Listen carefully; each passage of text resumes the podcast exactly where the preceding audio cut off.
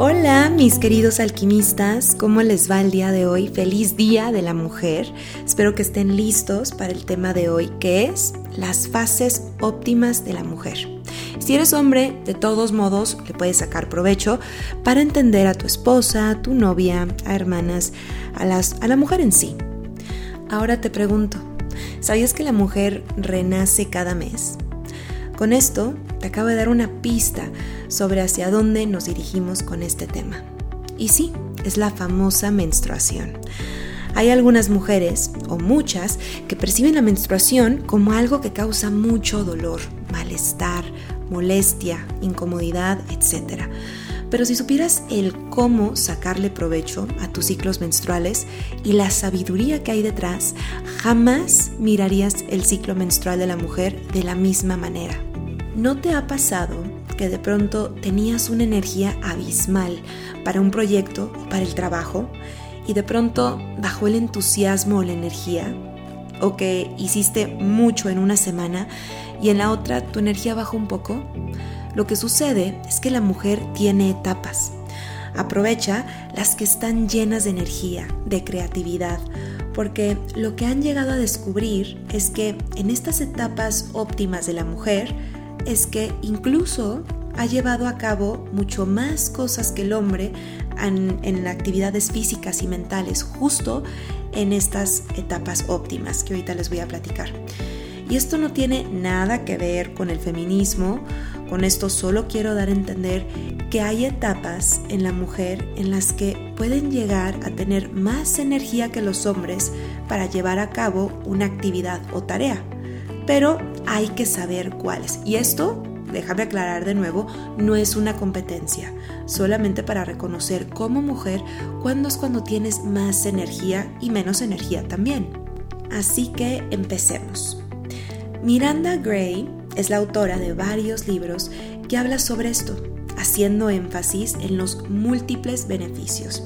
Ella dice lo siguiente, las mujeres son como la luna cambiamos gradualmente día con día. Nunca ves el ciclo entero, solamente puedes ver una fase a la vez. Y ella habla sobre la influencia de la luna en nuestro ciclo menstrual, pero más que nada que el ciclo se divide en cuatro etapas. Y si conoces estas etapas tendrás más ventajas para hacer que no hacer y cuándo es el momento idóneo para tal cosa o para llevar a cabo otra cosa y esto todo está relacionado con la energía de tu ciclo menstrual. Ella nombra las fases de las siguientes maneras. La fase reflexiva, la fase dinámica, la fase expresiva y la fase creativa. Cada fase dura de 6 a 7 días, dependiendo de cada mujer. Ella dice que uses tu intuición porque uno, uno mejor que nadie sabe y conoce su ciclo si es de 28 días, de 30, de 32. En cuanto ya sepas más o menos de cuánto es tu ciclo, lo divides en cuatro partes iguales. Y esto es una idea de cómo te puedes basar para medir tu ciclo. Ella aconseja que lleves un diario de cómo te sientes cuando empieces a, ver tus fases, que empieces a notar el ánimo que tienes, para que veas los avances de, de cómo la energía lunar se plasma en ti. Y bueno, vamos a comenzar a contar desde la fase reflexiva, que es la fase de la menstruación. Dura de 1 a 6 días. A partir del día que comienza tu menstruación, ahí es donde empiezas a contar. Y en esta fase reflexiva, como su nombre bien lo dice, es de reflexión.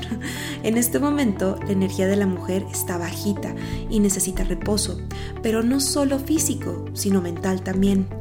Y es el momento para hacer conciencia y para ver qué hiciste durante el último mes, qué te benefició y qué no te benefició, qué te hizo bien y qué no, qué quieres cambiar, qué puedes mejorar, qué tienes que dejar ir en tu vida, qué tienes que volver a replantear. Y en realidad es como replantear la dirección o tu eje, porque de alguna manera estás en proceso de renacer. Si no pudiste concebir, entonces tuviste tu menstruación y biológicamente el cuerpo se está volviendo a preparar para lo que sigue.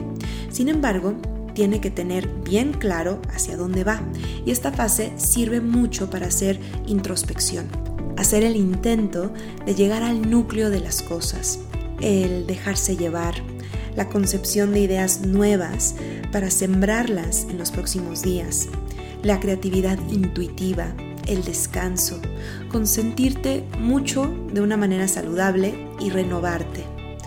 Ahora, la siguiente fase es la dinámica, que es donde se lleva a cabo la preovulación y dura de 7 a 13 días aproximadamente.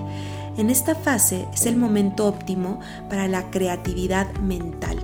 Es cuando hay iniciativa, más aprendizaje, concentración, hay un poco más del campo de investigación, el pensamiento estructural y la energía física. Aquí es donde empiezas a darle cuerda a los nuevos proyectos, porque aquí la mujer está empezando a crear la energía suficiente para poder crear. Y literalmente hablando, bueno, hasta biológicamente hablando, el cuerpo de la mujer se está preparando para crear vida. Pero aunque todavía no esté ovulando, se está preparando para ese momento. Y esto también pasa a nivel energético. Aquí es donde la mujer se debe de preparar para crear algo en su vida. Y es donde empieza a tener más energía.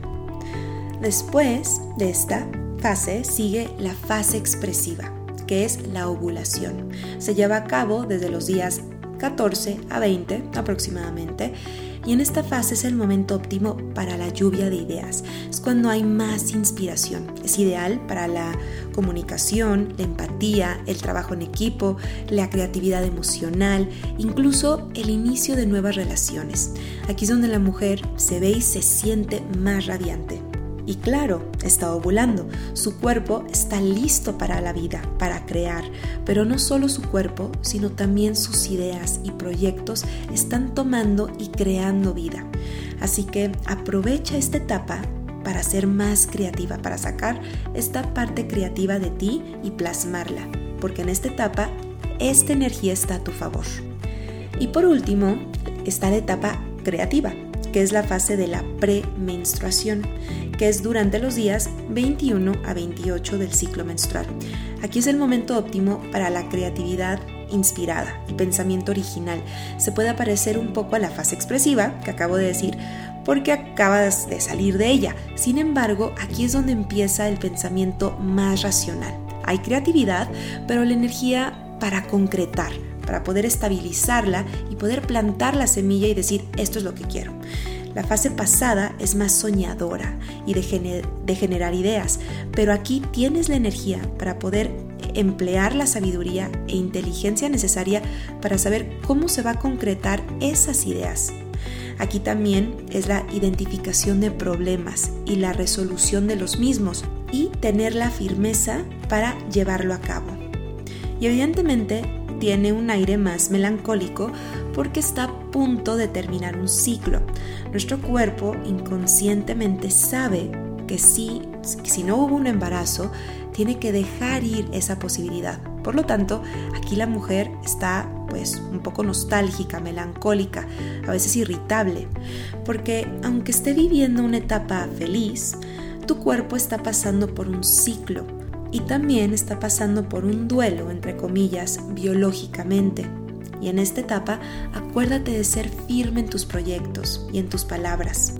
Y antes de terminar, los dejo con esto que dijo Miranda Gray, la autora y terapeuta de las fases óptimas de la mujer. Aquí va.